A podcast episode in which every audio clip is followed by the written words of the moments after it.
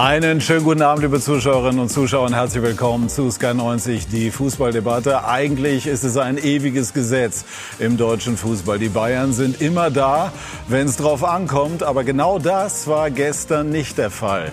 Die Münchner gingen mit 0 zu 3 in Leverkusen unter und waren erschreckend harmlos. Logisch, dass die Laune danach im Keller war. Thomas Müller polterte am Sky-Mikrofon Richtung eigene Mannschaftskameraden und viel Kritik gab es auch an der ungewohnten taktischen Vorgabe von Trainer Thomas Tuchel. Dreierkette statt Viererkette. Ein Experiment, das misslang.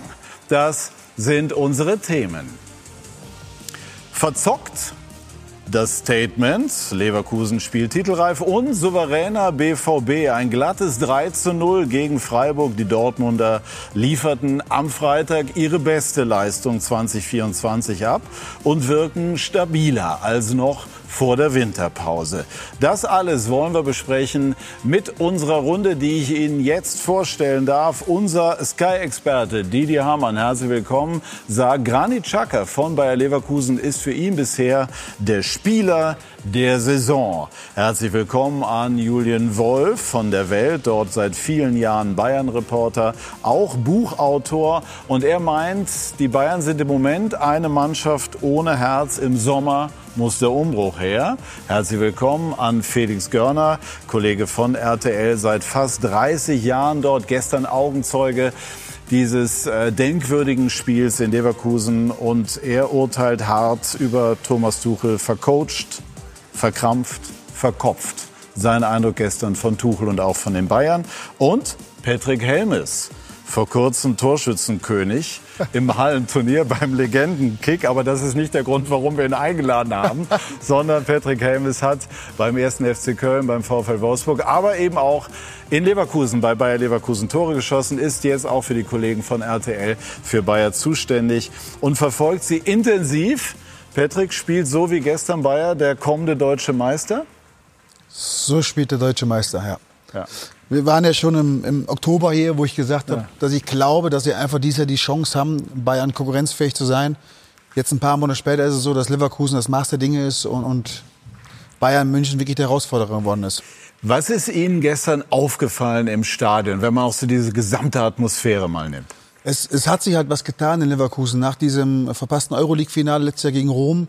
Äh, Wäre es normalerweise so gewesen, Mensch, wir sind ja bis ins Halbfinale gekommen, das war okay. Aber man war zum ersten Mal sauer, dass man nicht ins Finale gekommen ist, weil es ja, ja nicht konstruktiv war, das Spiel von der Roma. Aber es hat was gemacht im Verein und die Stimmung im Stadion ist wirklich eine ganz andere. Und gestern war es zum ersten Mal so echt merkst, die Leute haben Bock auf das Duell. Es ist nicht so, wie es früher war. Ha, die Bayern kommen, die machen das dann schon, so wie es immer war sondern du hast richtig diese Vorfreude gemerkt, jetzt wollen wir uns messen mit den Besten und man hat gezeigt, wer der Beste aktuell ist. Felix, warst du gestern überrascht, wie stabil, wie souverän Bayer Leverkusen war? Es gab ja vorher durchaus die Diskussion, ob man nervlich genau an diesem Punkt standhalten würde. Nein, überhaupt nicht. Also ich war auch Dienstag äh, gegen den VfB Stuttgart im Stadion und das war ein, ein weiteres Verschieben des Limits der Mannschaft in den absoluten Top-Bereich, auch was mentale Stärke angeht. Die Mannschaft hat ja auch in dieser Saison mehrere Spiele in der Nachspielzeit gewonnen. Und jetzt auch dieses Spiel gegen äh, den VfB Stuttgart. Ich teile die Meinung, der VfB Stuttgart und Bayer Leverkusen sind die beiden besten deutschen Mannschaften im Moment. Ähm, und das zu schaffen, das war für mich dann auch der Schlüssel für Samstag. Und ich hatte wenig Zweifel, dass äh, das äh, schief geht. Ich war ent enttäuscht von Bayern München. Ja, also was das kurz davor zu sagen, entsetzt. Ja, ja, ja, ja wirklich. Ja. Ich war auch entsetzt. Ich war mhm. entsetzt äh, von. Äh, wir reden ja gleich noch über ja. Thomas Tuchel, aber auch von der Mannschaft und und dieses eherne Gesetz. Bayern 40 hoch ist da, wenn man glaubt, sie müssen da sein. Und das war nicht. Das war nicht. Und deswegen bin ich bei Patrick aus Vizekusen wird Meisterkusen. Vorher hat Herr Thomas Tuchel gesagt, Julian, dass ähm, alle Karten auf den Tisch kommen. Ist das Blatt tatsächlich nicht besser, um im Bild zu bleiben? Ja, das Blatt ist nicht besser. Er hat gesagt, Hosen runter, Karten auf den Tisch. Und genau dieses Level, was Leverkusen erreicht hat, das hat er ja gefordert vor dem Spiel. Ich war Freitag bei der PK, da hat er, also Pressekonferenz, da hat er gesagt, jetzt ist der Moment, um das nächste Level zu erreichen. Und es ging ja eher ein Level runter. Mhm. Also es war ja blutleer, ohne Struktur, ohne Mut. ohne Ideen. Also die maximale Demütigung. Und das ist eine ganz gefährliche Phase bei Bayern jetzt. Didi, du hast, so ehrlich müssen wir sein, hier schon die ein oder andere kritische Anmerkung über Thomas Tuchel gemacht. Was hast du gestern gedacht, als du das Spiel verfolgt hast? Ja, ich glaube, entsetzt ist, äh, Felix gesagt, entsetzt, das ist wahrscheinlich das richtige Wort. Also die Hoffnung aus Bayern-Sicht war natürlich, dass wenn jetzt ein besserer Gegner kommt, dass man sich da hochzieht und am, am Gegner wächst. Ähm, weil sie ja viele Spiele gewonnen haben und sie haben ja nach der Winterpause haben sie jetzt fünf Spiele gehabt, gestern war glaube ich der sechste, haben sie alle nicht gut gespielt. Und ich dachte halt, wenn ein besserer Gegner kommt, das war die Hoffnung aus Bayern-Sicht, dass sie sich dann auch steigern und dass sie nur so viel machen oder das machen, was sie müssen. Nur gestern haben wir gesehen, dass sie einfach im Moment Grenzen haben. Also sie können im Moment nicht mehr. Und äh, das Spiel, viele haben gesagt, ah, das war das schlechteste Saisonspiel.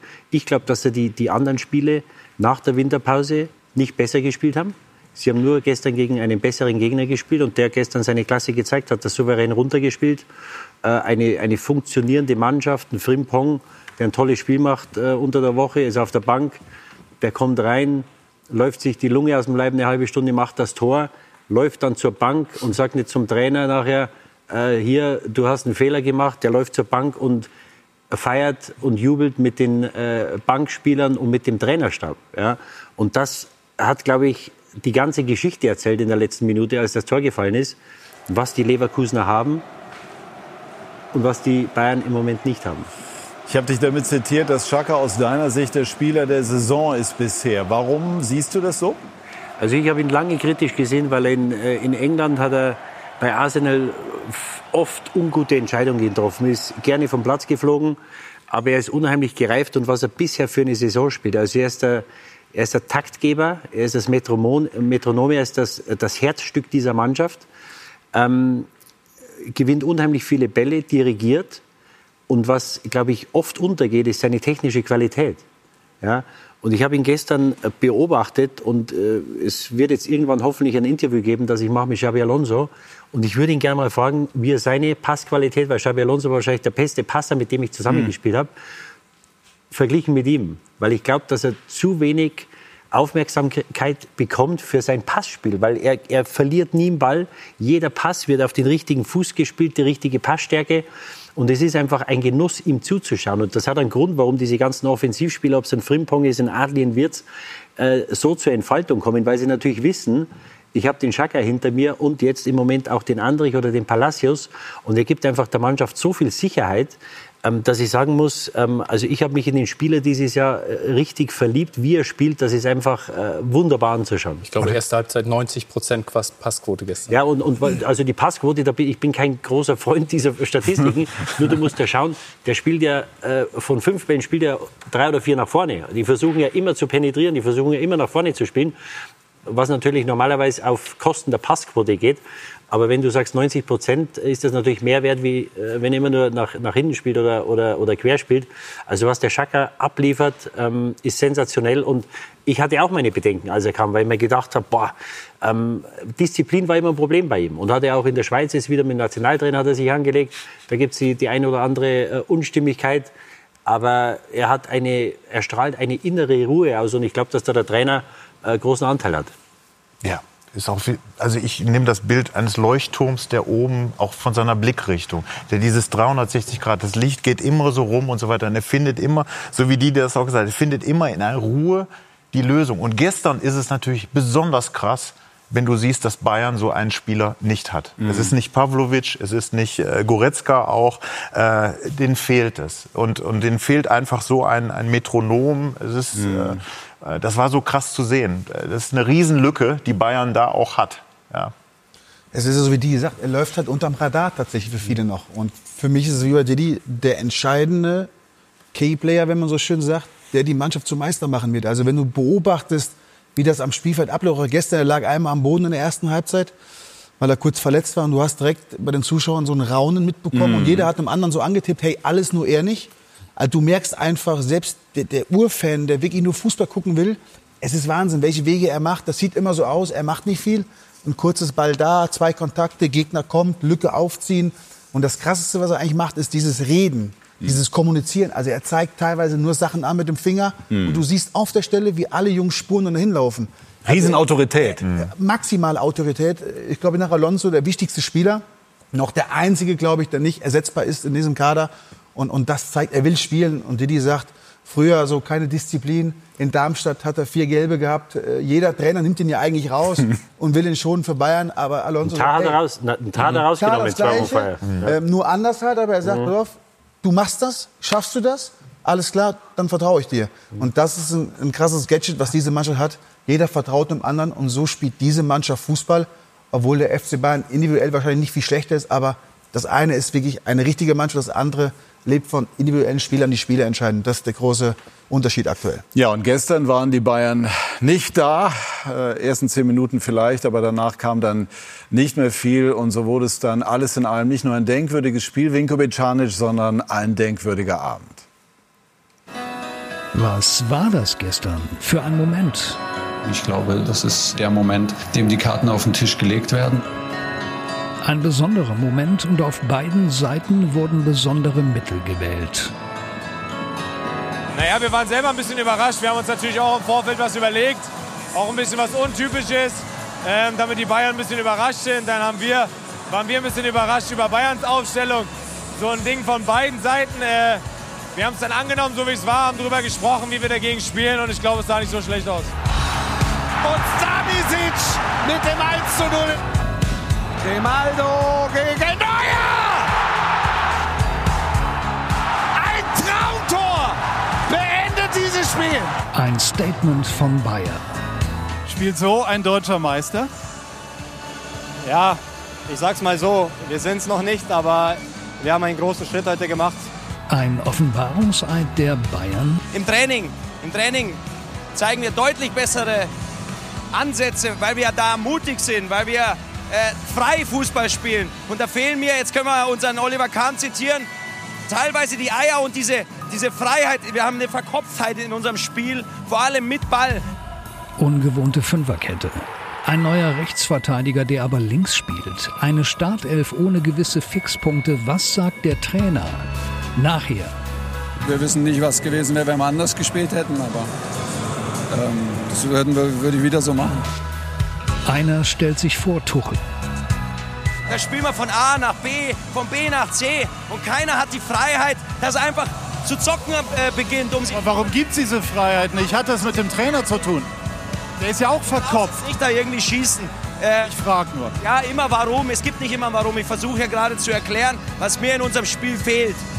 Und wenn es im Training da ist und der Trainer diese Lückendinge anspricht, dann müssen wir auch mal die Spieler anpacken. Und heute waren wir nicht da. Wir haben 3-0 verloren. Es waren genügend Spieler auf dem Platz von internationalem Format. Äh, und, und deswegen äh, brauchst du gar nicht Richtung Trainer gehen. Leverkusen spielte so, wie man es vom Rekordmeister erwarten würde.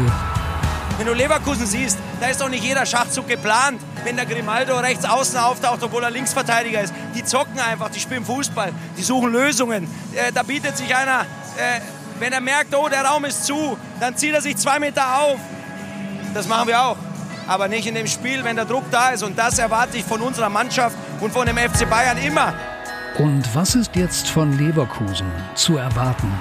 Die, äh, die Spieler, sie, sie glauben und das ist, was wir wollen. Verraten Sie mir noch ein Geheimnis. Glauben Sie daran, dass Bayer Leverkusen deutscher Meister wird? Äh, wir sprechen im Mai. Bis dahin wird noch viel gesprochen werden, vor allem in München. Und die Karten liegen auf dem Tisch.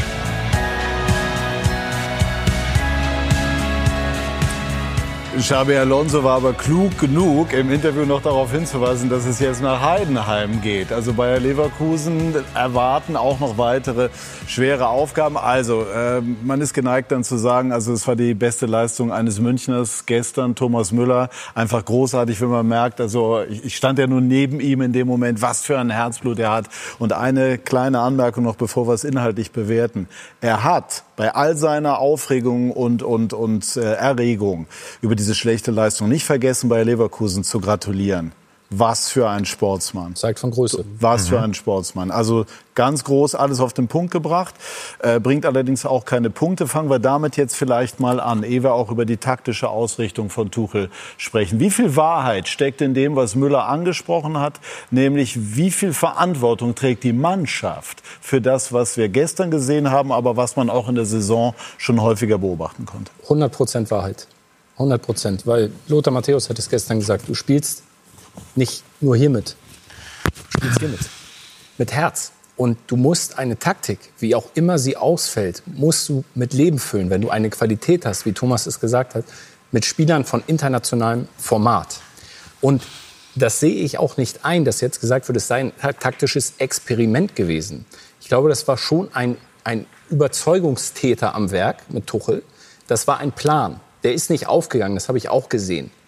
Aber für die Umsetzung Man kann natürlich sagen Plans, Experiment, weil bisher in dieser Saison keinmal Dreierkette. Ja. Warum ausgerechnet in diesem Spiel? Ja, ja, warum nicht, wenn du eine Mannschaft hast? Weil du keine Automatismen hast beispielsweise, weil Spieler auf ungewohnten Positionen spielen, wie Boye beispielsweise, weil äh, ein Spieler Kim wiederkommt vom äh, Asien Cup und so weiter. Also da war ja schon ein Teil Experiment völlig drin. richtig. Nur Didi hat es eben richtig gesagt. Es war nicht nur gestern, es war die Wochen davor. Die Ergebnisse haben es kaschiert.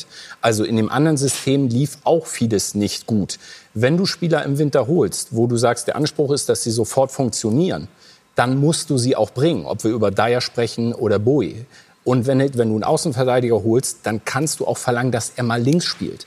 Also ich finde, auf, mit einem Kader, der eine Milliarde ungefähr wert ist, geschätzt, reden wir sehr viel über den Trainer, sehr viel über die Taktik und sehr wenig über das, was dieser Kader auf den Platz bringt. Und es ist gestern in dramatischer Art und Weise äh, deutlich geworden. Und deswegen verstehe ich diese Wut von Thomas Müller, dass er sagt, wir Spieler bringen es einfach nicht auf die Straße. Und im Training läuft es. Und Tuchel sagt selber, ich nehme die Mannschaft früh rein, früh unter der Woche, nicht Freitagabend vom Spiel. Unter der Woche nehme ich die Mannschaft schon mit rein, stelle meinen Plan vor. Alle gehen ihm quasi mit. Das hat er wörtlich nicht so gesagt, aber angedeutet. Und dann dieses Ergebnis, ernüchternd. Und deswegen finde ich, die Mannschaft steht in der Pflicht. Wir haben beim FC Bayern seit Jahren das Problem, dass Trainer verschlissen werden und die Mannschaft viel zu gut wegkommt, viel zu sehr in Watte gepackt wird und die Leistung den Ansprüchen einfach eines Weltclubs nicht gerecht werden. Und deswegen, Trotzdem die Titel geholt worden sind, also muss man Ja, auch immer wie wieder einordnen. letzte- ne? wie wurde der letzte Meistertitel Aber sie sind geholt? Meister geworden. Also das ist ja auch immer Teil der Wahrheit. Ne? Also man Ja. darf jetzt auch nicht, glaube ich, die Ansprüche an die Bayern so äh, ins Unendliche jetzt. Äh, sie haben ja gar nicht selber der maximale Ansprüche. Anspruch. Ne? Ja, sie haben selber sehr, sehr hohe Ansprüche. Trotzdem sind sie halt Meister geworden, ne? egal Ja. wie, wie die Umstände waren. Aber das, was, oh, Entschuldigung, Ja, aber das, Ja. das, was ich da rauslese, ist, das war ja letztendlich, du hast es gesagt, äh, das war der beste Bayern-Aspekt gestern. Das war das Interview von Thomas Müller, weil er, und er hat für mich auch den Trainer kritisiert. Es ist eine ganz klare, er sagt natürlich dir, weil er ganz clever ist auch, er kann nicht auf Tuchel nach dem Spiel raus, äh, draufgehen und so weiter. Aber wenn ich selber als Spieler sage, ich bin verkopft, es ist keine Freiheit da, das ist ein psychologischer Aspekt. Das heißt, die Spieler, die trainieren vielleicht gut, aber dann, wenn es drauf ankommt, dann haben sie irgendeine Barriere, irgendetwas, was sie hemmt.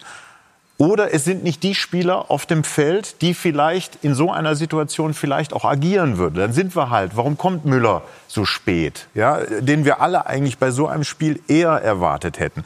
Das heißt also, für mich ist das auch eine deutliche Kritik, wenn man so will, auch an dem Trainer. Aber er, er erzählt es natürlich aus der Herzensperspektive. Aber, aber die, die Elemente, die er nennt als Spieler, die sind für mich ganz klar, guck mal, hier stimmt irgendetwas nicht. Hier stimmt irgendetwas nicht in der Mannschaft. Also nicht nur die Qualität des Kaders, sondern was wir aus dem aus dem Kader rausholen, wer da spielt, ob es die richtigen Spieler dann aussieht. Und deswegen war ich auch so enttäuscht und entsetzt, dass Bayern auch, wenn man so will, in dem Spiel selber auch keine Drehung findet, keine Emotionalität und sich auch stemmt gegen, gegen so eine Niederlage, die sich da aufbäumt. Und äh, Tuchel, da, da bin ich wieder beim Trainer. Er ist doch ein Weltklasse-Trainer, der schon sehr häufig eingegriffen hat, der Spieler nach 18 Minuten, die er eingewechselt hat, wieder runtergenommen hat. Und in dem Spiel lässt er das laufen, lässt er das laufen und erst nach einer Stunde kommt dann kommt dann Müller, kommt dann Kimmich dabei und dann Zu fragt einem man Zeitpunkt, da ist das Ganze fast schon, aber Genau. lass uns ruhig mal bei dem, bei dem Ja. Aspekt voll bleiben. Und das, ist, das, das Schwierige ist natürlich für Tuchel, man kann immer darauf einschlagen, die Entwicklung stimmt nicht, da gebe ich 100% recht. Aber man muss natürlich auch sagen, die Systemumstellung ist das eine. Die Frage ist, wann machst du es und wie machst du es? Ähm, spielen Sie Ihr Bayern-System 4-2-3-1? Das war auch nicht alles toll. Jetzt reden wir alle darüber, das ist Ihr System. Mit dem System haben Sie aber auch nicht gut gespielt und Sie haben grundsätzlich Probleme. Das heißt, Sie haben oft ein 4-2-3-1 gespielt mit einem Doppelflügel. Und wir haben alle gemeckert, wie kann man so den Flügel spielen? In der Mitte hast du nur Kane, dir fehlt halt Manpower in der Mitte. Tuchel für mich wahrscheinlich Fußball Intelligenztechnik der beste deutsche Trainer.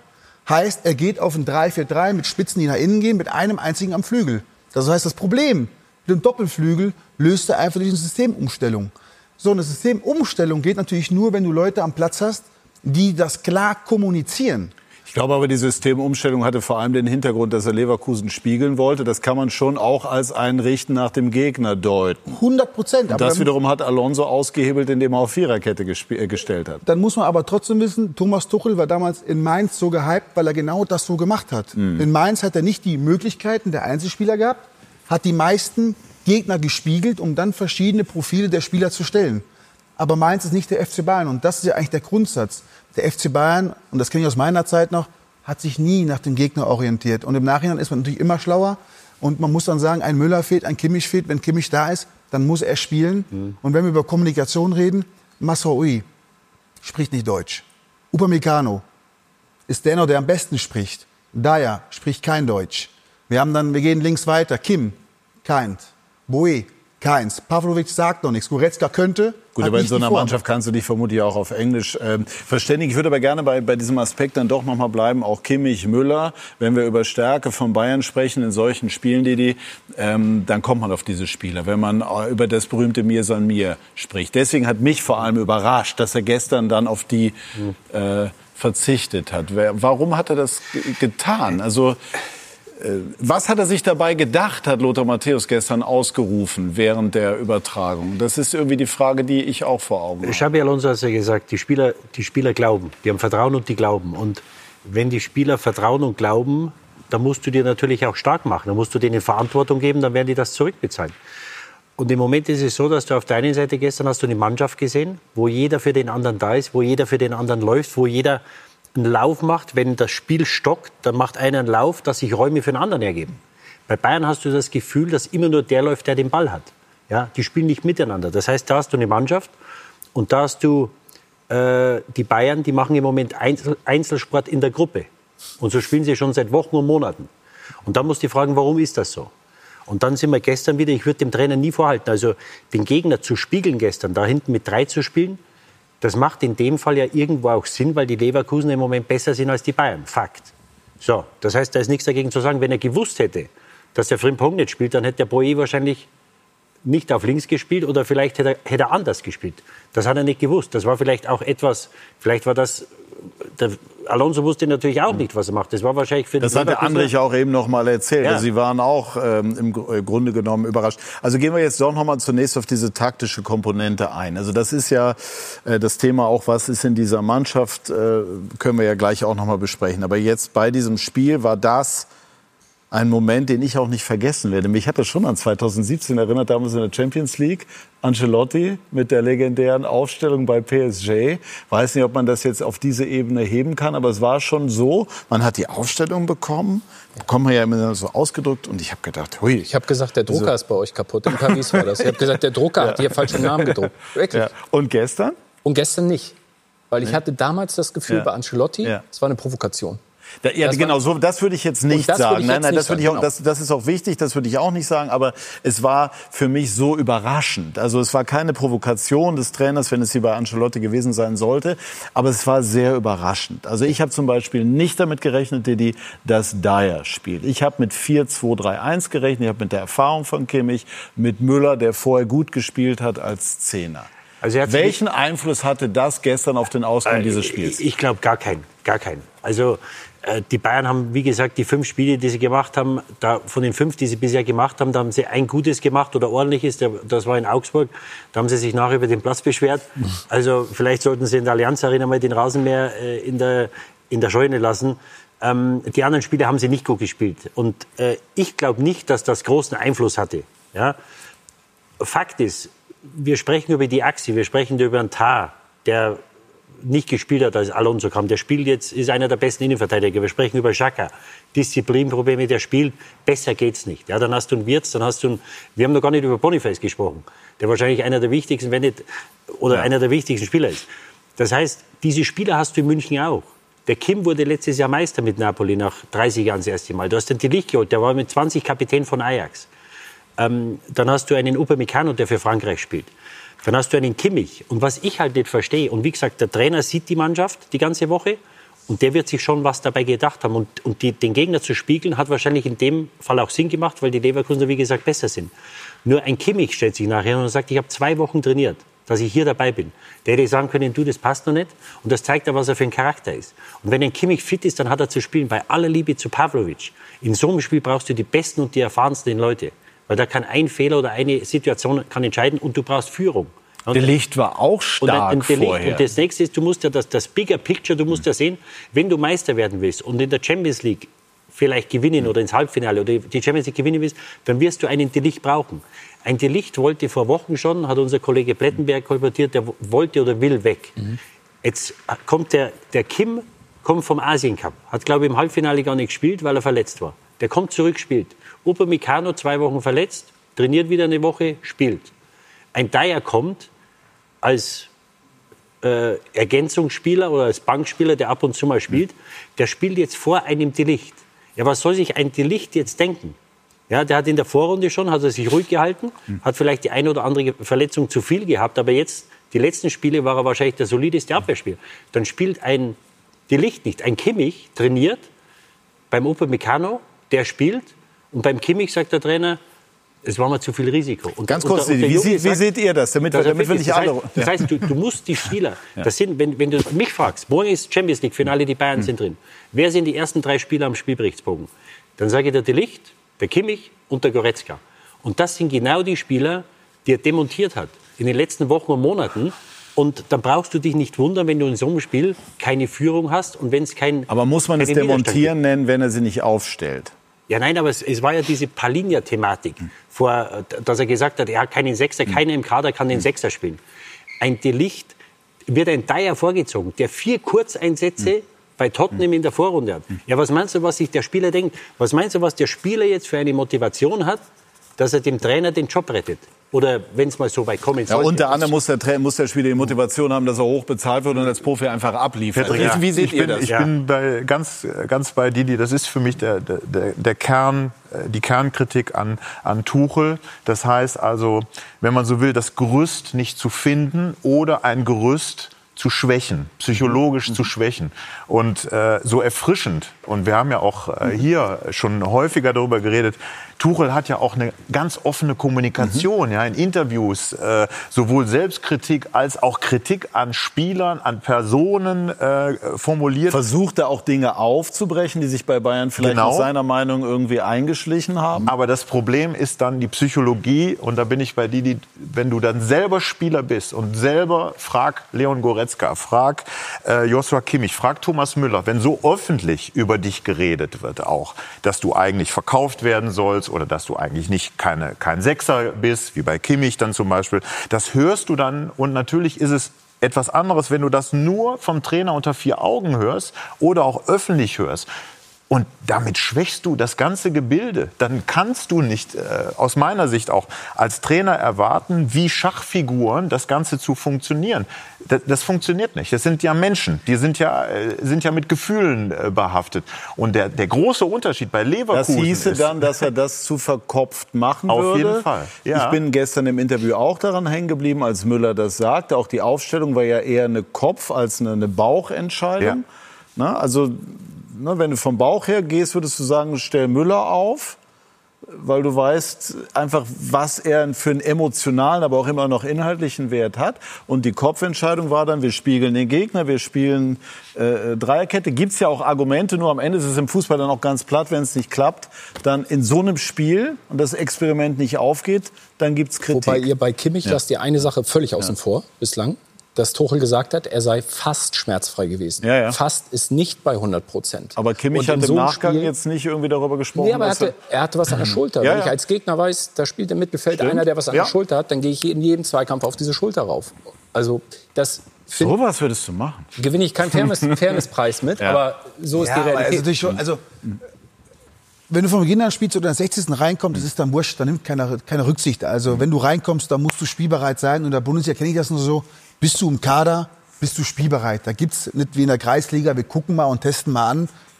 Geht auf dem Level nicht. Und trotzdem sage ich halt, Glaubhaftigkeit für den Trainer ist das Allerwichtigste. Alonso hat's gesagt, wir glauben dran und die Spieler glauben an ihn.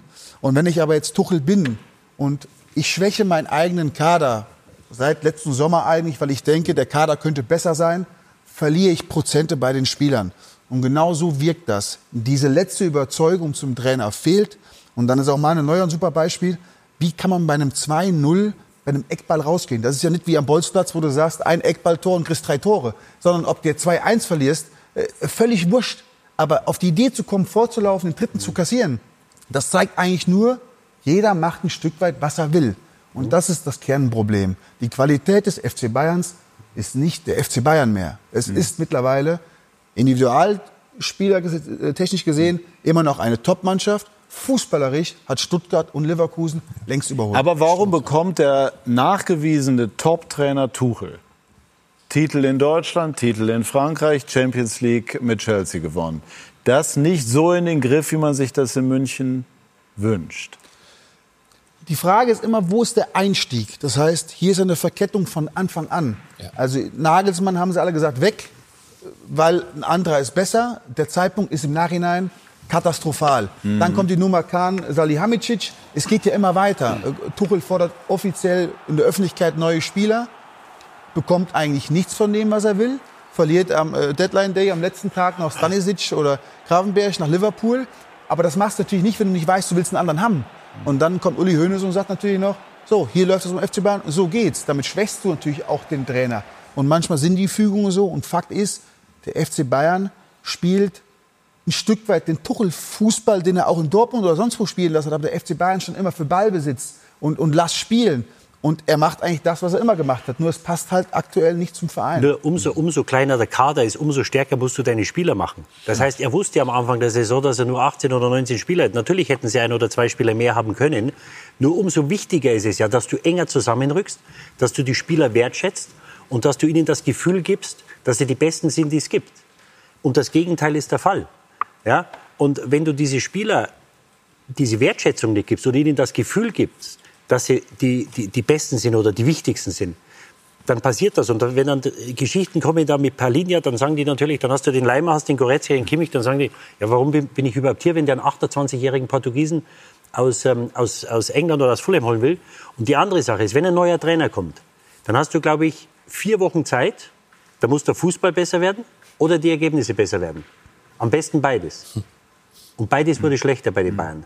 Das heißt, es ging los, dann bist du gegen City ausgeschieden, dann bist du im Pokal ausgeschieden gegen die Freiburger, dann hast du in der Liga mal verloren, dann hast du das Glück noch, dass die Dortmunder verlieren. Das heißt, es ging sehr ungut los. Und, und da war mir schon klar, dass es nächstes Jahr nicht einfacher wird. Und, da, und dann dachte ich mir, er hat nur eine Chance, wenn er wirklich die Jungs zusammenholt und sagt, so, und selbst wenn wir nur 16 Leute sind, aber die sollen uns erstmal schlagen. Wir, die sollen uns erstmal Aber schlagen. das hieße ja ehrlich gesagt, wenn ich das zusammenfasse, dass dir die Aufstellung gestern doch nicht so gut zu vermitteln ist, wie du das eben gesagt hast. Weil das hätte Nee, bedeutet, nee. dass er dann doch auch beim äh, gewohnt bleibt. Und ein Satz, damit wir nochmal zur Aktualität zurückfinden, über den ich gestolpert bin, er würde es wieder so machen.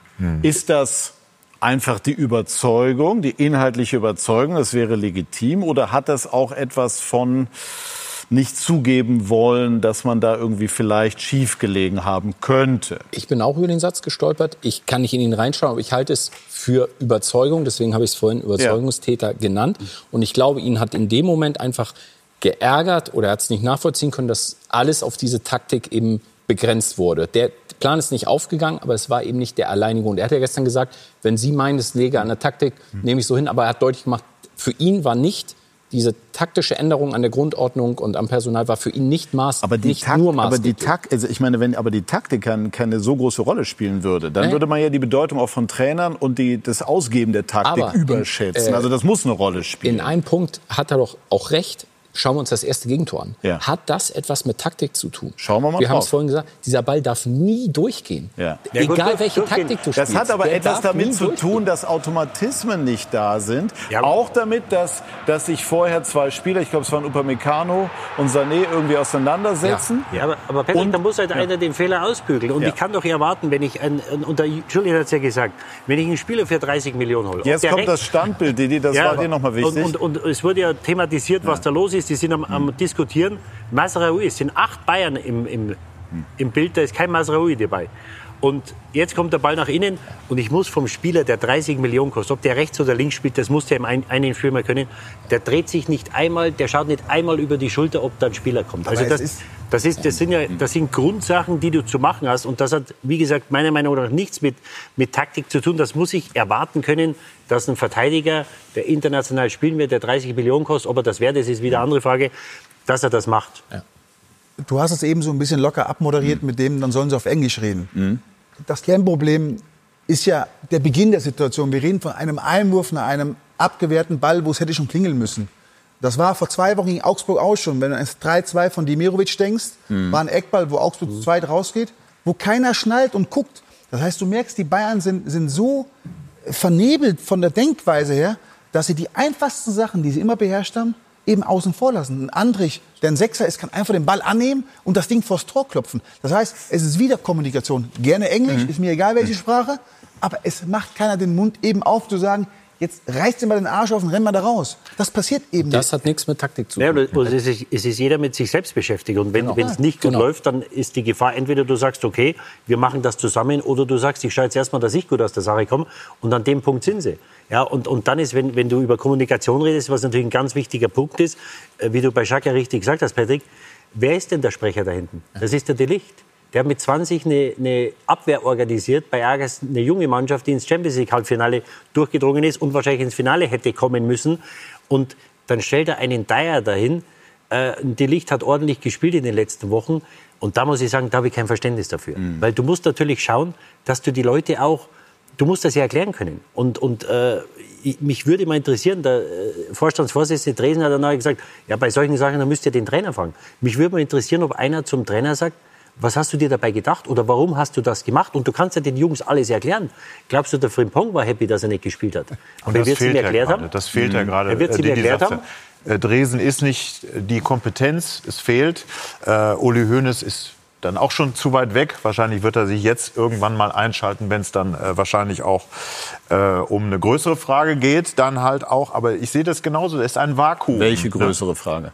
Ob Tuchel dann noch bleibt oder nicht bleibt, ja, oder ob man wieder etwas verändern muss oder so. Aber genau das ist es ja. Es ist ein Vakuum und Tuchel muss letztendlich auch dieses Vakuum ausbaden. Und äh, das, was Patrick auch eben gesagt hat, es ist ja eine Folge eines Strudels. Und ich glaube auch, dass selbst ein Weltklasse-Trainer wie Thomas Tuchel in diesem Strudel drin ist, in diesem Kompetenzvakuum bei Bayern München letztendlich. Also es ist schon ein, ein äh, Problem des Vereins letztendlich auch, äh, was da passiert ist damals äh, mit Nagelsmann, mit Salihamidzic, mit Kahn und so weiter. Das war auch selbst für Bayern Das spiegelt München. sich jetzt auf dem Ja, Platz irgendwo wieder. definitiv, Definitiv, Das sind also das, was wir jetzt sehen, ist für mich eine Folge dessen und selbst wie gesagt, wir, wir sind uns ja einig, Thomas Tuchel ist ein Weltklasse-Trainer. Wir können froh sein, dass wir so einen deutschen Trainer haben, aber ähm, es passt nicht in dieser Situation und ich glaube, er kommt auch an seine Grenzen. Ich glaube auch, dass er heute, äh, wenn du ihn fragen würdest, war das gestern die richtige Entscheidung? Ich glaube, er hätte eine andere Meinung.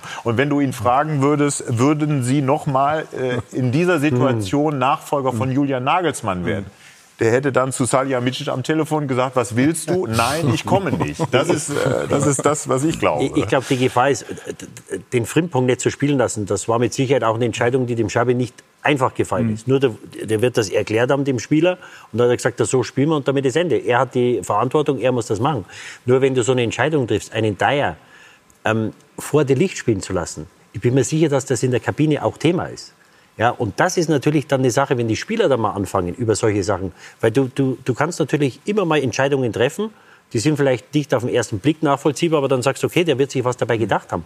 Nur der, der Gedanke, einen daher Form die Licht spielen zu lassen, also das haben, glaube ich, die wenigsten verstanden. Und wenn das auch Thema in der Kabine sein sollte, was, was ich mir vorstellen kann, dass es ist, ähm, dann ist das mit Sicherheit ungut. Sehr engagierte Diskussion und wir setzen sie gleich an diesem Punkt fort. Und dann würde mich vom früheren Top-Stürmer der Bundesliga, Patrick Helmes, interessieren, was genau mit Harry Kane gestern los war. Das und mehr noch zum Topspiel Bayer Leverkusen gegen Bayern München bei SK90, die Fußballdebatte.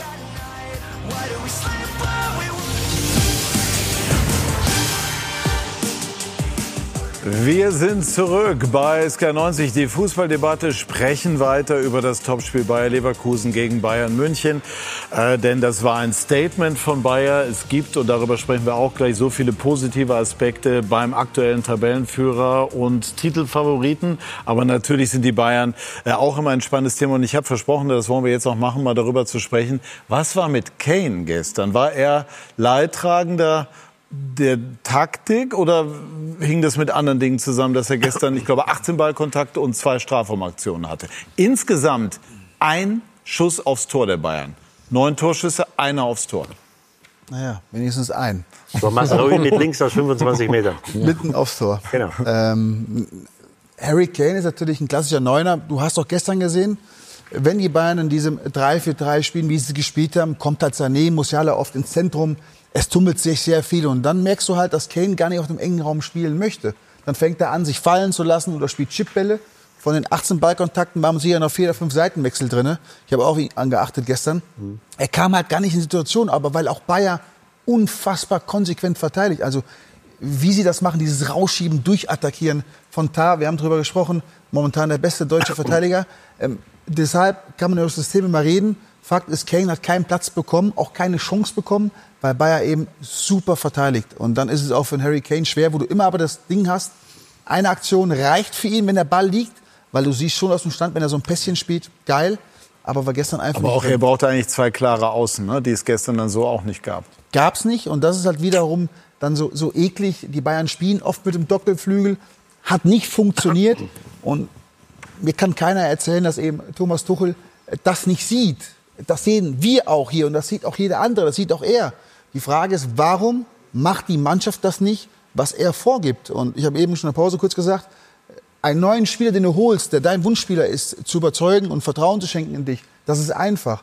Aber Jungs, die du ein Stück weit verkrault hast, Goretzka, Kimmich, die Müller, die die wichtigsten Spieler eigentlich sind, die wieder zurück in eine Vertrauensbasis zu holen, ist im Fußball, sage ich, fast ausgeschlossen, weil man immer im Hinterkopf hat, naja, da war doch was, da ist doch was, ich weiß, 100 Prozent steht da nicht dahinter. Und das ist eben das, was fehlt. Deshalb passt das Zusammenspiel hinten und vorne nicht. Julian, was bedeutet das Spiel gestern für die, Entschuldigung, für die Position von Tuchel? Ja, sie ist natürlich geschwächt, ohne Frage. Äh, weil diese Diskussion, die wir führen, auch wenn, wie gesagt, wenn ich das manches bei der Kritik an der Taktik zumindest in dem Maße nicht teile, ist ja völlig berechtigt. Und es war einfach ein wegweisendes Spiel und das ist total in die Hose gegangen. Und die Wochen davor waren auch nicht gut. Natürlich kann Vorher man konnte man mit den Ergebnissen argumentieren, genau. das kann man jetzt eben nicht mehr. Kann man mehr, nicht mehr ne? so viele Punkte wie seit Guardiola noch nicht und so. Tuchel kämpft ja hier eh um Wertschätzung und fühlt sich zu wenig wertgeschätzt. Das ist vor diesem Spiel, und das ist losgelöst von einzelnen Personen oder einzelnen Kritikern oder Experten, völlig losgelöst. Insgesamt fehlt ihm diese Wertschätzung. Und deswegen ist diese Niederlage für ihn auch so bitter, weil die natürlich nicht gerade gestiegen ist. Mhm. Und wir wissen, am 26. Äh, Februar ist Aufsichtsratssitzung. Also wir gehen davon aus, dass dann Max Eberl beschlossen wird und der rund um den 1. März anfangen wird.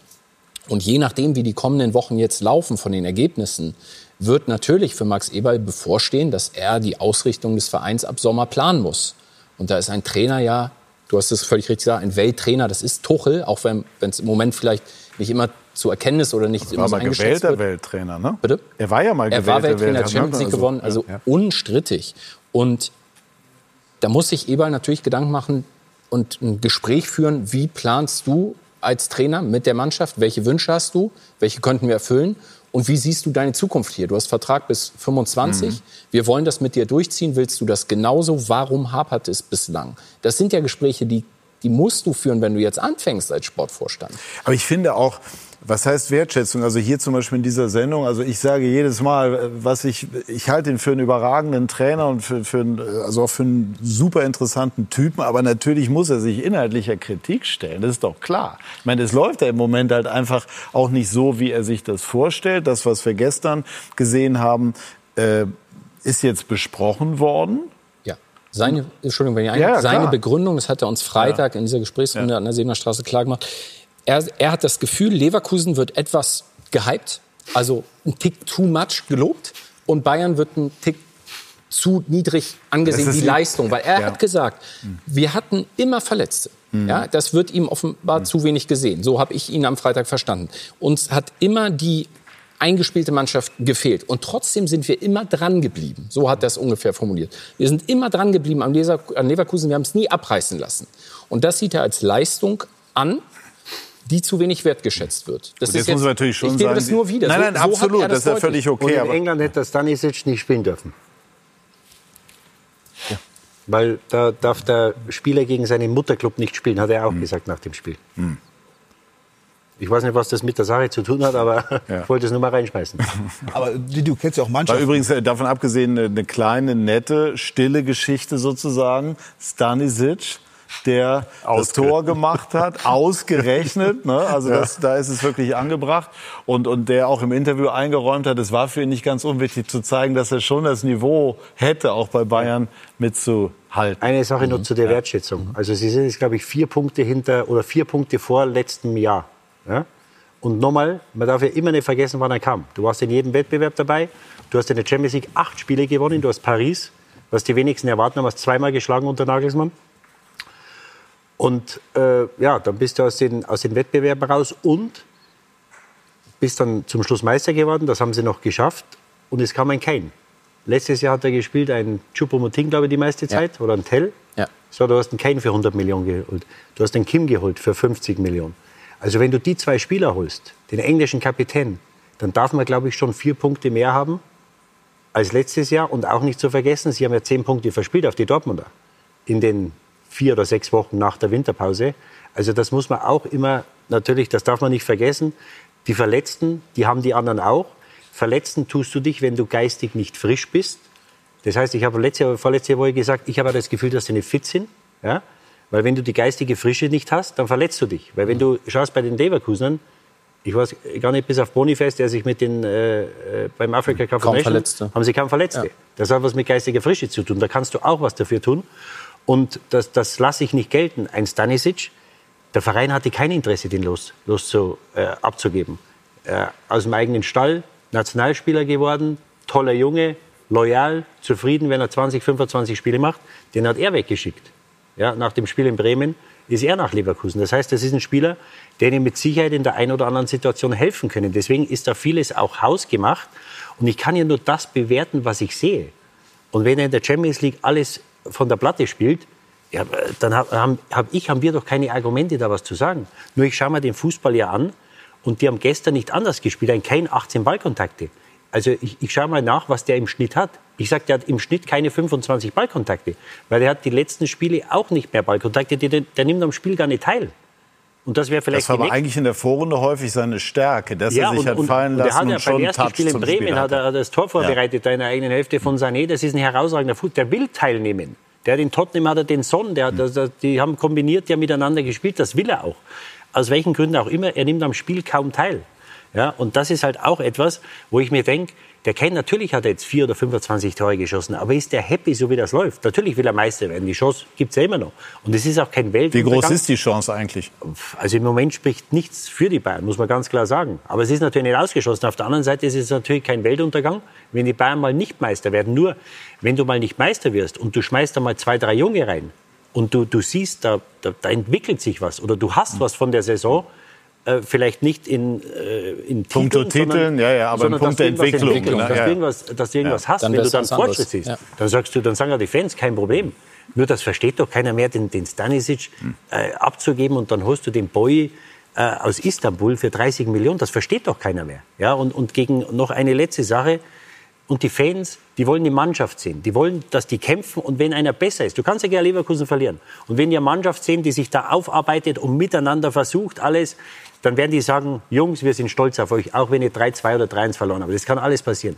Nur es hat vor, vor zwei oder drei Wochen, hat am Tag des Spieles gegen Union Berlin hat's noch Tickets gegeben. Das hat es in München 20 Jahre nicht mehr gegeben. Ja, und das sind natürlich Anzeichen, dass die Leute oder auch die Fans sagen, ähm, jetzt wird es langsam bei Zeit, dass es besser wird. Und genau darauf hat der Thomas Müller gestern auch noch mal abgestellt. Das ist ein Aspekt, den ich schon noch mal besprechen möchte. Er hat ja ausdrücklich die Mannschaft gestern, und da hören wir noch mal rein, in die Pflicht genommen. Was mir fehlt ist, und deswegen sage ich es auch öffentlich, was mir fehlt ist diese von den Spielern, von uns Spielern, dass wir im Training, im Training zeigen wir deutlich bessere Ansätze, weil wir da mutig sind, weil wir äh, frei Fußball spielen. Und da fehlen mir, jetzt können wir unseren Oliver Kahn zitieren, teilweise die Eier und diese, diese Freiheit. Wir haben eine Verkopftheit in unserem Spiel, vor allem mit Ball. Wenn du Leverkusen siehst, da ist doch nicht jeder Schachzug geplant. Wenn der Grimaldo rechts außen auftaucht, obwohl er Linksverteidiger ist. Die zocken einfach, die spielen Fußball, die suchen Lösungen. Äh, da bietet sich einer, äh, wenn er merkt, oh, der Raum ist zu, dann zieht er sich zwei Meter auf. Das machen wir auch aber nicht in dem Spiel, wenn der Druck da ist. Und das erwarte ich von unserer Mannschaft und von dem FC Bayern immer, dass wir Spieler, äh, die auf dem Platz stehen, man darf den Druck spüren, aber man muss, es muss einem Energie geben. Also man kann es im Grunde genommen nicht oft genug hören, das was er da ähm, auch sagt. Ähm, inhaltlich äh, äh, geht es ja letztlich irgendwie darum, in der Mannschaft stimmt irgendetwas nicht. Das, das drückt er direkt, indirekt aus. Vielleicht ist sie auch satt von all den Erfolgen. Ich weiß es nicht. Tatsache ist jedenfalls, dass verschiedene Trainer in letzter Zeit versucht haben, nachhaltig Erfolg zu haben. Flick hatte Erfolg, aber ist dann auch wegen des Streits mit Salihamidzic äh, gegangen. Nagelsmann ähm, hat man weggeschickt. Jetzt hat äh, Tuchel Probleme. Wenn wir die größere äh, Linie noch mal verfolgen, muss man sagen, Ancelotti äh, hat hier auch äh, keinen wirklichen Keine Erfolg geprägt. gehabt, keine Nein. Ära geprägt. Ähm, was, was läuft da schief? Ja, seit Guardiola gibt es auf der Das kann ja nicht nur an den Trainern liegen. Nein, es liegt an dem, an dem Verein, an der, teilweise an der Mannschaft und an der Vereinsführung. Auch da war ja natürlich sehr viel im Wandel diplomatisch ausgedrückt. Und seit Guardiola gab es keine Kontinuität auf der Trainerposition. Und Uli Hoeneß hat am Wochenende bei den Kollegen von der Frankfurter Allgemeinen Zeitung Hm. es ja ganz deutlich gesagt, dass Bayern immer erfolgreich war, wenn es auf dieser Position Kontinuität gab. Auf der Trainerposition, Heinkes, auf der Trainerposition. ja. Heinkes, Hitzfeld. Guardiola, Hitzfeld. Ja. Das sind alles vergangene Zeiten. Und das ist Da war der Verein aber auch in sich stabiler. Absolut. Und es war auch klar, wie die Zuständigkeiten Und das ärgert Hoeneß so, Hm. dass eben es droht, kann man ja fast schon sagen, oder zumindest es wieder Anzeichen gibt, dass das jetzt wieder keine Ära wird mit Tuchel. Und Hoeneß sehnt sich ja danach, dass ein Trainer wieder matcht auf Neudeutsch, so sehr matcht, dass es eben wieder eine lange Strecke mal wird. Und deswegen glaube ich, das ist Tuchels Vorteil. Werden Sie jetzt eher länger warten als zu kurz, bevor Sie dort auf der Position irgendwie tätig werden. Und ganz, ganz platt, so wer wäre es sonst? Ne? Also Alonso wird natürlich immer gehandelt, aber da wird Liverpool ein Wörtchen mitsprechen beispielsweise. Wenn ich mir als Journalist Ja. einen wünschen dürfte, Und vielleicht bleibt er auch in Leverkusen. Ja. Wenn ich mir für uns Medien einen wünschen würde, wäre es natürlich Mourinho. Es wäre jede Woche Feuerwerk auf jeder PK. Didi wird sich auch freuen. Frage ist, wie lange? Aber wie lange? Lass ein Jahr sein, das reicht. Haben wir Spaß gehabt. Aber das wird nicht passieren. Solange. Dann wäre auch die Frage, wie der Fußball aussieht. Ne? Mourinhos Fußball ist jetzt nicht so wahnsinnig nach vorne gerichtet. Richtig. Bitte nicht. Ganz Da wird der Bitte Bus nicht. geparkt. Nein, aber ich will auch jetzt gar nicht über die möglichen Nachfolger wirklich diskutieren, sondern mir geht es darum, ähm, bei aller berechtigten inhaltlichen Kritik an Tuchel muss es ja noch andere Dinge geben, die dazu führen, dass, äh, dass die Dinge sich so kompliziert gestalten. Das wollte ich sagen. Also das heißt, äh, wenn ich so an, an die Bayern-Trainer denke, die hatten sehr große menschliche Wärme. Die hatten sehr große Qualitäten als Menschenführer, äh, auch in einer Gruppe. Äh, also wenn man an, du hast es gesagt, Hitzfeld, äh, auch Flick. Auch Ja. Flick war ein, ein Menschenversteher oder ist ein Menschenversteher auch. Ähm, Heinkes sowieso. Heinkes sowieso. Das heißt also, das waren äh, Spieler, die äh, Trainer. Auf seine Art auch von Rahl. Richtig. Also auf eine andere ja. Art, aber auf seine Art auch. Ja, ja. Äh, und ähm, das ist vielleicht etwas, wo Thomas Tuchel sich vielleicht noch ein bisschen weiterentwickeln Mhm. kann. Ja, auch, auch äh, bei der nächsten Station auf jeden Fall. Aber ich glaube, das brauchst du auch bei Oder Bayern hier. München. Ja. Das brauchst du bei Bayern München in diesem Verein auch. Ähm, das ist nun mal das auch, was, was Hoeneß auch immer verkörpert hat letztendlich oder Franz Beckenbauer auch letztendlich. Mhm. Also eine große menschliche Stärke auch neben der fachlichen Kompetenz. Aber du musst auch diesen Verein emotional weich führen, nach außen hin und auch nach innen hin. Und diese Aspekte, die wir eben äh, besprochen Vielleicht haben, dass du, dass du. Spieler öffentlich demontierst oder sie sozusagen eigentlich schon Schwächst zumindest. schwächst, Ja. ja. Das ist nicht Bayern-like. Ich glaube aber auch, das ist nicht, äh, Jürgen Klopp würde das nicht machen. Mhm. Ja? Ähm, auch, auch andere große Trainer würden das, glaube ich, nicht machen, weil du verlierst die Spieler, so wie Petters auch gesagt Du verlierst die Spieler und die Spieler, die eigentlich Mourinho hat das immer gemacht und die Kurve ist in den letzten Jahren nach unten gegangen, weil sich auch die Zeiten verändert Mourinho, ist Mourinho du musst mal sprechen Ja. mit Spielern, die für Mourinho in Chelsea Ja. gespielt haben. Ja. Die reden äh, über den wie, wie über ihren Vater. aber, also der hat eine aber würden das die Spieler, die der Nein, Vereine er- zuletzt auch, er hat ich sich geändert und Ja. er hat das dann sehr, zu sehr um sich äh, ging es da immer und hat dann bei Manchester da gesagt, ich habe die Champions League gewonnen und ich habe das gewonnen, das habt ihr alle noch nicht. Äh, da geben es ja zu sehr um sich. Aber in seiner Anfangszeit hat er seine Spieler behandelt wie die Kinder. Eine Sache noch zu der, zu der Trainerthematik. Und, und da äh, würde ich dem, dem Thomas Tuchel zur Seite springen. Der Thomas Tuchel kam her, den haben Kahn und Salihamidzic geholt. Ja? Und die gingen dann, das passiert beim großen Verein, das kann immer mal passieren. Er hat einen Vertrag mit dem FC Bayern und nicht mit Kahn oder Salihamidzic. So, und ich glaube, was, was, was ihm auch fehlt, was ist denn jetzt? Es sind ja einige Sachen passiert. Ich glaube schon, dass er Fehler gemacht hat, die dazu geführt haben, dass es in der Mannschaft nicht so stimmt oder dass sie nicht so zusammenspielt, wie es sein sollte. Auf der anderen Seite muss im Verein auch einer sein, der ihm mal sagt, pass auf, so geht es nicht. Und wo er das Gefühl hat, er kann sich auf Augenhöhe austauschen. Und ich glaube, dass, Feedback, ne? ja, Das, das braucht er ja. Wenn, wenn er ein Problem hat, es gibt ja immer wieder mal Sachen, da muss er ja einen haben, wo er sagt, zu dem gehe ich. Also du hältst ihm zugute, dass es das so nicht gibt und dass das eben für ihn problematisch ist. Ein Jan-Christian Dresen war auf dem Weg aus dem Verein. Und der ist dann nur geblieben, der Dieterich, der Finanzvorstand, kam, um ihn zu beerben. Dann ist Dresen geblieben, weil sie gewusst haben, mit Kahn wird das vielleicht nicht so weitergehen, wir müssen den ersetzen. So, das heißt, du hast jetzt einen äh, Vorstandsvorsitzenden, der Mann, der ihn beerben sollte, äh, da hat er, der hat den Dresen als Vorgesetzten und jetzt kommt ein Christoph Freund, ich weiß nicht, wie er zu dem steht, jetzt kommt der Max Eberl. Das heißt, wenn er mal ein Problem hat, zu wem geht er denn? Ja, und da war ja dann Van Galen, Heinke, sein Hitzfeld, wer auch immer, die sind zum Uli. Und dann haben wir gesagt, Uli, was ist los? Dann hat er gesagt, so oder so. Und ich glaube nicht, dass er zu irgendjemandem aus dem Vorstand dieses Verhältnis hat, dass er das Gefühl hat, dass er sich auf Augenhöhe austauschen kann. Und das ist, ich möchte nicht sagen, eine Führungsschwäche, aber es hat sich was geändert. Und das, man hat ja gesehen. Und Hoeneß konnte Rummenigge, konnte Beckenbauer mit ins Ja, Boot nehmen. Also er war ja, einfach extrem mit dem du kompetent. sprechen konntest. Hoeneß ist noch da. Ja. Und deswegen, glaube ich, wird es er hat ganz operativ- entscheidend, er hat er... operativ ja keine, keine Funktion und natürlich kann er zum Uli fahren.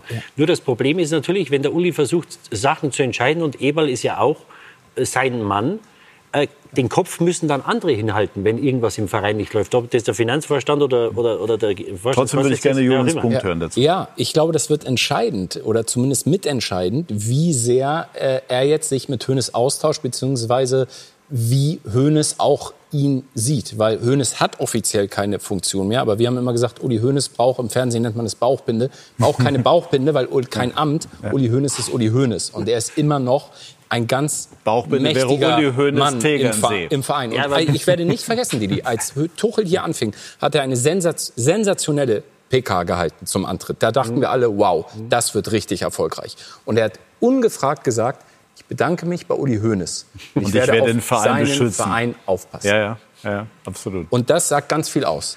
Ja, nee, Und ich- jetzt wird man sehen, Absolut. wie die Aber- beiden das Ja, und, und, und ich kann mir vorstellen, dass sie, dass sie schon versuchen wollen, dass das weiterläuft und dass, das, dass sich das nochmal dreht.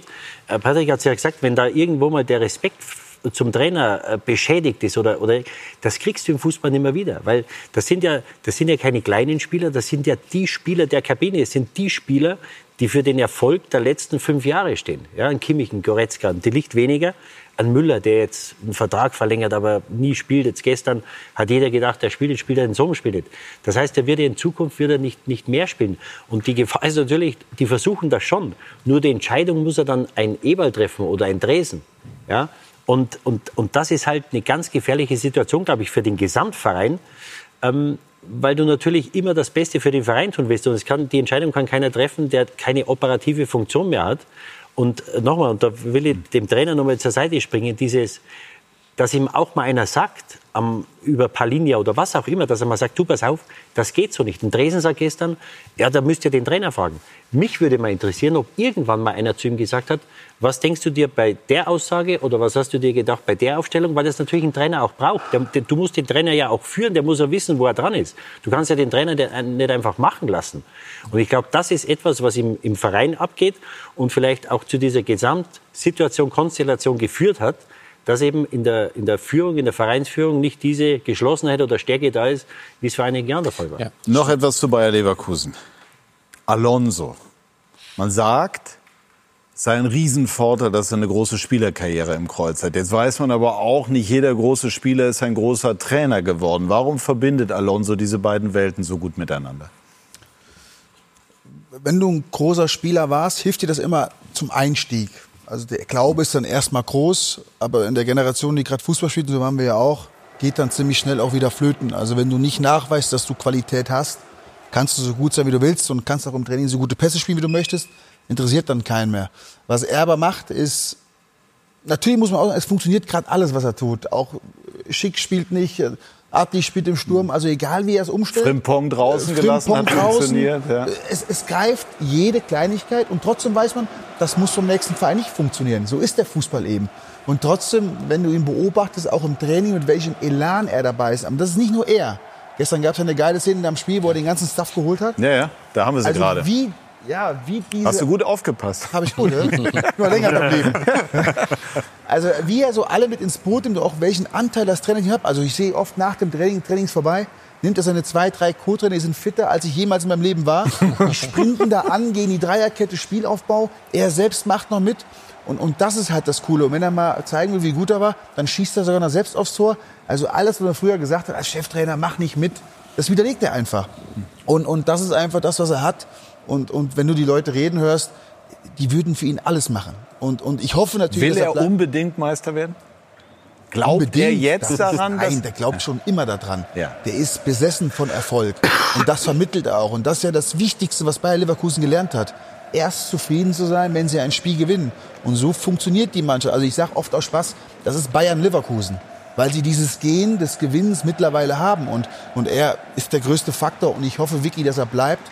Und ich glaube, er ist auch so clever, dass Hältst er. Ist es für möglich, dass er noch ein Jahr macht? Er gilt ich ja als jemand, der eine Karriere relativ langsam es, oder stetig aufbaut. Es, es gibt Verbindungen im Leben mit Vereinen und Trainer und Mannschaft, die schmeißt man nicht weg, weil das. Es gibt einen, der es konnte, das wäre Jürgen Klopp. Hm. Der hat immer genau gewusst, so jetzt ist der Punkt gekommen, wegzugehen. Vorher wusste er, krass, das ist meine Mannschaft, die machen mir, der Verein funktioniert, die Fans lieben mich ich behalte das bei. Und der hätte auch nach Barcelona und überall hingehen können. Nein.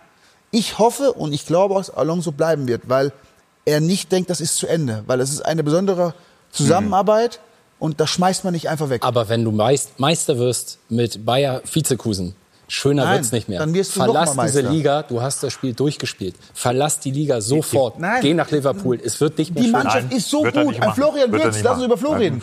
Mann, der kann überall hingehen. Er ist auch ein weiteres Jahr. Und ich glaube, wenn Alonso jetzt noch sagt, Männer, ich bin nächstes Jahr dabei, gibt das nochmal einen Kick der eigentlich gar nicht mehr möglich ist in dieser Mannschaft. Also das ist einfach, also momentan läuft da einfach alles zusammen, er ist auch viel zu klug. Er ist ja. auch viel zu klug, jetzt dann nach Liverpool zu gehen. Guck mal, wenn du dann auch selbst als Xabi Alonso ja, dann nach Liverpool, ist ja keine schlechte Adresse. Äh, ne, also das, das ist ja keine schlechte Adresse. Keine schlechte Adresse, also aber aber äh, die Leute in äh, Liverpool äh, er wäre der erste nach Klopp. Das genau, schon genau das. Und genau trotzdem das. muss auch Alonso noch lernen. Es wird immer schlechte Phasen geben. Momentan geht das einfach ja. durch die Decke. Und ich glaube, dass er clever genug ist zu wissen, es gibt auch andere Phasen des Trainerdaseins und warum nicht damit Leverkusen, wo ich einfach schon den Rückbau habe, wo ich weiß, ich kann mir auch mal eine Phase erlauben, wo ich nicht direkt gekillt werde. Ja, also das wäre natürlich, für mich als Fußballromantiker wäre das eine Romantisch, äh, riesen, riesen Geschichte. Die Frage ist, ähm, also ich ich glaube auch, dass er eine gewisse Dankbarkeit verspielt, weil das war ja schon auch ein gewisses Risiko, den zu holen. Der hat die mhm. zweite Mannschaft in Sociedad trainiert, also den, den musste man nicht holen. Ja, und dass es so läuft, das wusste natürlich keiner. Die Frage ist, wenn dann zwei, drei Spieler gehen, weil wenn er sich dazu entscheidet, was, was ich wunderbar finden würde, ich glaube auch, dass er einige, wenn nicht alle, weil er so einen Einfluss auf die Leute hat und den hat er nicht nur als Spieler, weil du äh, gesprochen hast. Natürlich hilft das die erste Woche, wenn du Trainer bist. Nur wenn die nach zehn Tagen ähm, erkennen, dass du ein guter Spieler warst, aber keine Ahnung hast, äh, dann kannst du 120 Länderspiele haben. Dann bringt dir das auch nichts. Im Gegenteil, dann sagen sie, du, das war ein guter Spieler, aber das andere sollte jemand anders überlassen. Das kann auch gegen dich laufen. Und die Frage ist, wenn er sich dazu entscheidet, dann muss er sich jetzt irgendwann mal entscheiden, weil ich mir vorstellen könnte, dass sich ein Frimpong, ein Wirtz, wer auch immer, dass die, wenn er sagt, ich bleibe noch ein Jahr, dass sie sagen, puh, dann bleibe ich auch noch Jahr. Dann spielen wir Champions League nächstes Jahr. Ob, sie Meister werden oder nicht, wenn sie es dieses Jahr nicht werden, haben sie nächstes Jahr wieder die Chance. Das wäre eine wunderbare Geschichte. Können ja sogar das Double holen, mal so nebenbei Ja. bemerkt. Ne? Das ist, Genau. ja, Triple holen. Und in Europa League sind sie auch noch dabei. Ja. Also können drei holen. Think big. Das gibt im modernen Fußball gibt's das selten. Aber wenn das einer schafft, dann so ein Mann wie er, weil er hatte in München, da war er schon wahrscheinlich über den Zenit seiner, seiner Karriere. Er hat ja sportlich und auch menschlich, hat er riesen äh, Fußstapfen hinterlassen. Ja, und äh, das, das hängt nicht nur mit dem Sport zusammen, sondern das hängt damit zusammen, dass er einfach so ein feiner Mensch ist, dass er ein absoluter Teamplayer ist, dass er absolut respektvoll ist, dass er eine Ruhe hat, dass er einfach ein angenehmer Mensch ist. Ja, und das, das, das merken die Leute. Und ähm, ja, wo auch immer es hingeht, und ich bin da natürlich bei Felix, also äh, die Liverpooler werden natürlich alles versuchen, ihn zu bekommen, aber die Platte ist sehr heiß, also die Gefahr, sich die Finger zu verbrennen, die ist nicht, nicht unerheblich, wenn du, wenn du Klopp folgst. Bayern wollte ihn ja damals Ja, zum Sportdirektor ja, machen. Also da hätte Tuchel heute natürlich ein anderes Korrektiv oder Ja, jemand ja, auf das ist, das ist schon, das ist schon ein wichtiger Das Punkt. Ich glaube, wir haben jetzt wirklich auch ganz viele, ganz viele Dinge auch Patrick, und er angesprochen. hat dieses Erfolgsgen in sich. Weißt du, so wie er bei dir gestern gesagt hat, Heidenheim. Heidenheim wird schwierig. Und genauso ist er, wenn du die Spieler fragst, äh, Dienstag ist 11 Uhr wieder Training, dann stehen wir wieder äh, im tristen Leverkusen, im nicht so kleinen. Dorf. Und äh, nein, also das ist natürlich das wunderschönste Dorf überhaupt. Aber dann stehen wir bei schlechtem Wetter und so weiter. Und dann guckt er die Spieler wieder an und dann geht's wieder zur Sache, ne, beim Training mit seinem spanischen Walle, Walle, Walle. Und dann geht's wieder äh, auf Passschärfe und so weiter. Und das ist ja das, was du von den Spielern auch hörst. Es ist egal dann, ob dann Bayern München kommt oder Heidenheim. Er vermittelt dir dann in, in jedem Training, in jeder Besprechung das Gefühl, pass mal auf, mein Freund. Egal wie du heißt, äh, wir wollen in Heidenheim gewinnen. Kurze, schnelle Runde. Kann Bayern München noch deutscher Meister werden? Absolut. Es sind 39 Punkte noch zu vergeben. Im Moment sieht schlecht aus, aber ich würde das noch nicht abschreiben. Sie können ja.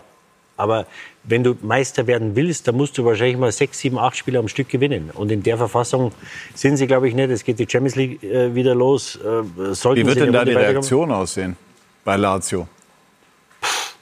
Die Frage ist, ob sie, es, ob sie es in sich drin haben. Ich glaube nicht. Ich glaube, was wir gestern gesehen haben, ist das, was sie im Moment zu leisten imstande sind. Und das ist, äh, das ist dünn. Für Lazio könnte oder sollte es reichen.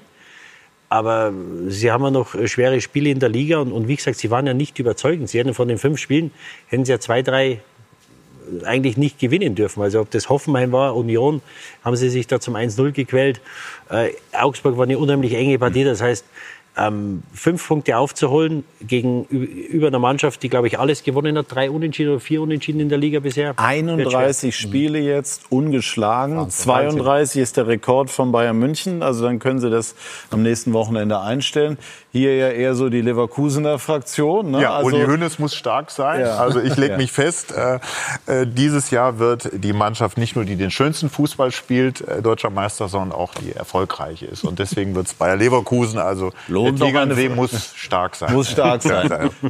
Es wäre verdient. Es, es wäre für mich der logische Meister, aber wir sind uns alle einig, den FC Bayern darfst du einfach niemals abschreiben.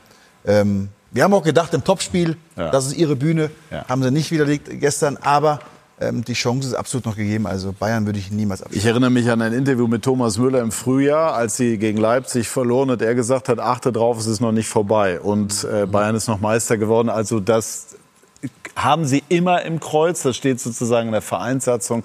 Aber Bayer Leverkusen ist gestern einen großen Schritt gegangen Richtung deutsche Meisterschaft. Das ist äh, eindeutig. Das ist eindeutig so. Und äh, große, jedenfalls gute Schritte geht im Moment auch Borussia Dortmund. Sie haben sich sehr stabilisiert ähm, nach den Turbulenzen November, vor allem Dezember, auch jetzt gut ins neue Jahr gekommen. Gleich sprechen wir darüber, warum das äh, so ist. Bei Sky 90 die Fußballdebatte.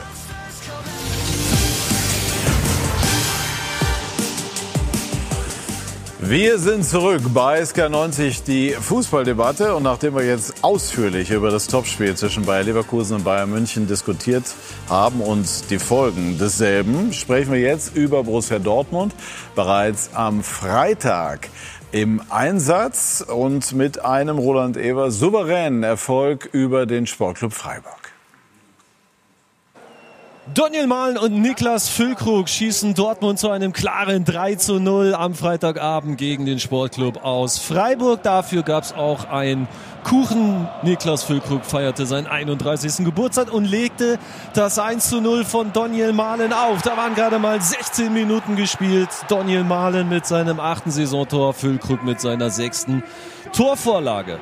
Freiburg chancenlos in der Offensive, nichts zu bestellen und hinten dann anfällig in der Nachspielzeit der ersten Hälfte. Daniel Mahlen mit dem Doppelpack.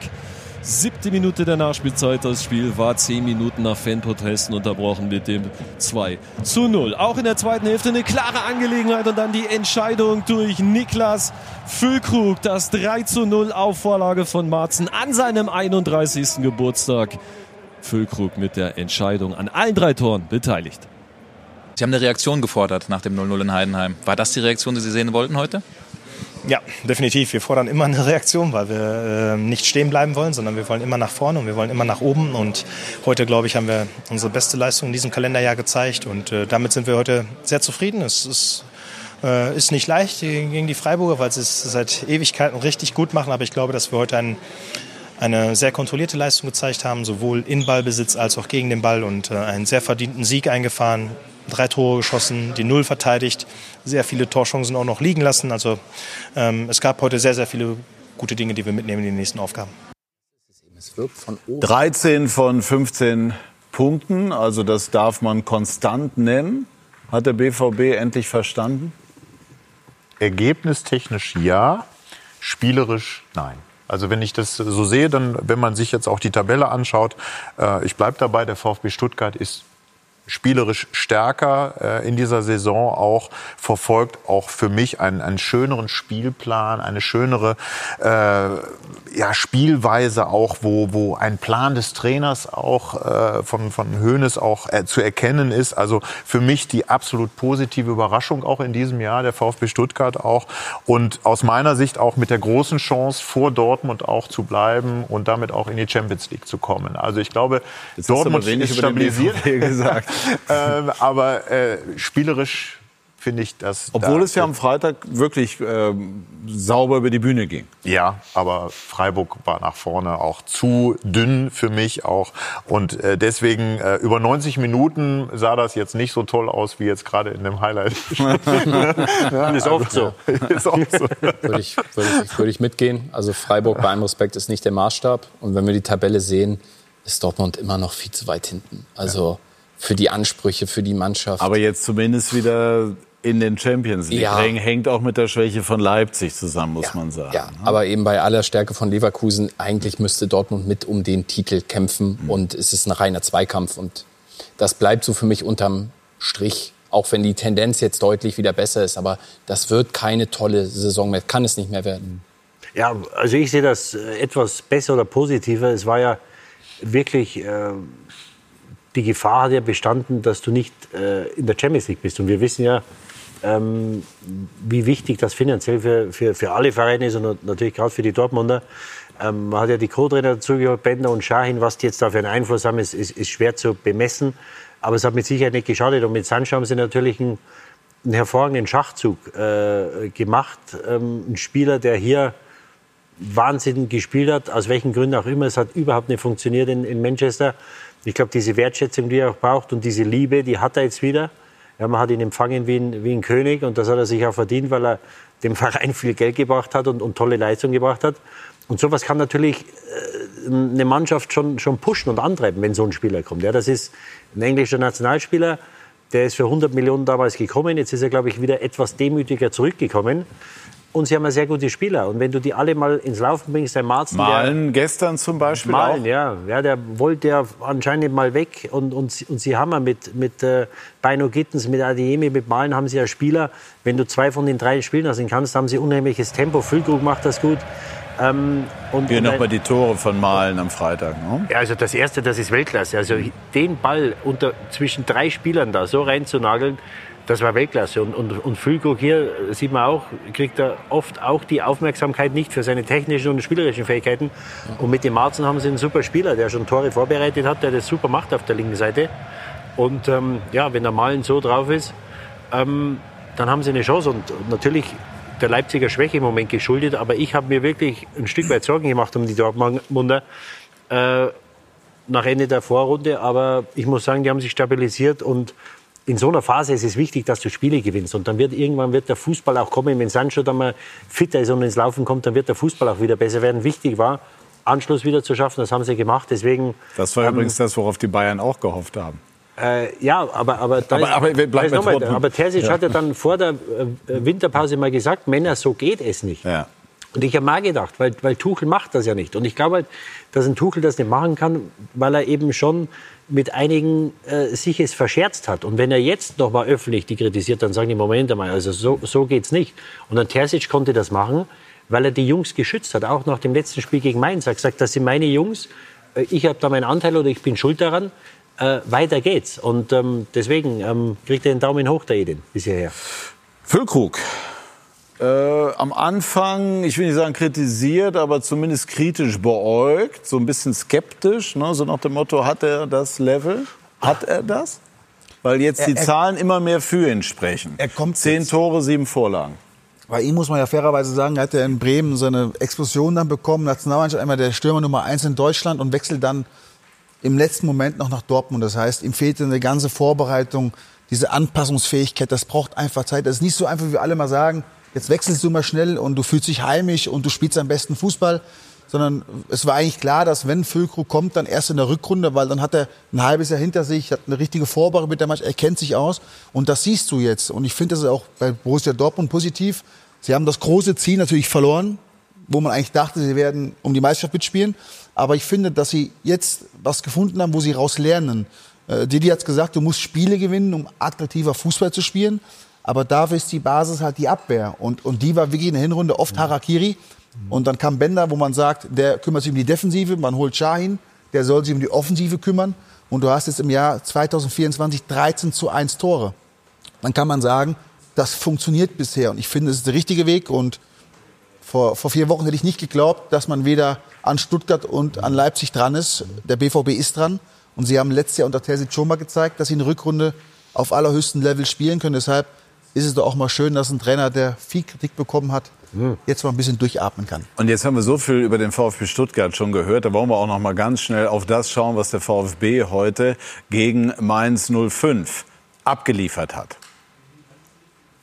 Der VfB Stuttgart untermauert mit einem 3 zu 1 Erfolg über Mainz 05, Tabellenplatz 3. Den Unterschied macht ein Doppelschlag. Unmittelbar vor der Pause Stenzel für Mittelstädt. Das 1 zu 0 Mainz bis dahin absolut auf Augenhöhe. Hier verteidigen sie aber unglücklich und genauso zwei Minuten später wieder Stenzel für Leveling.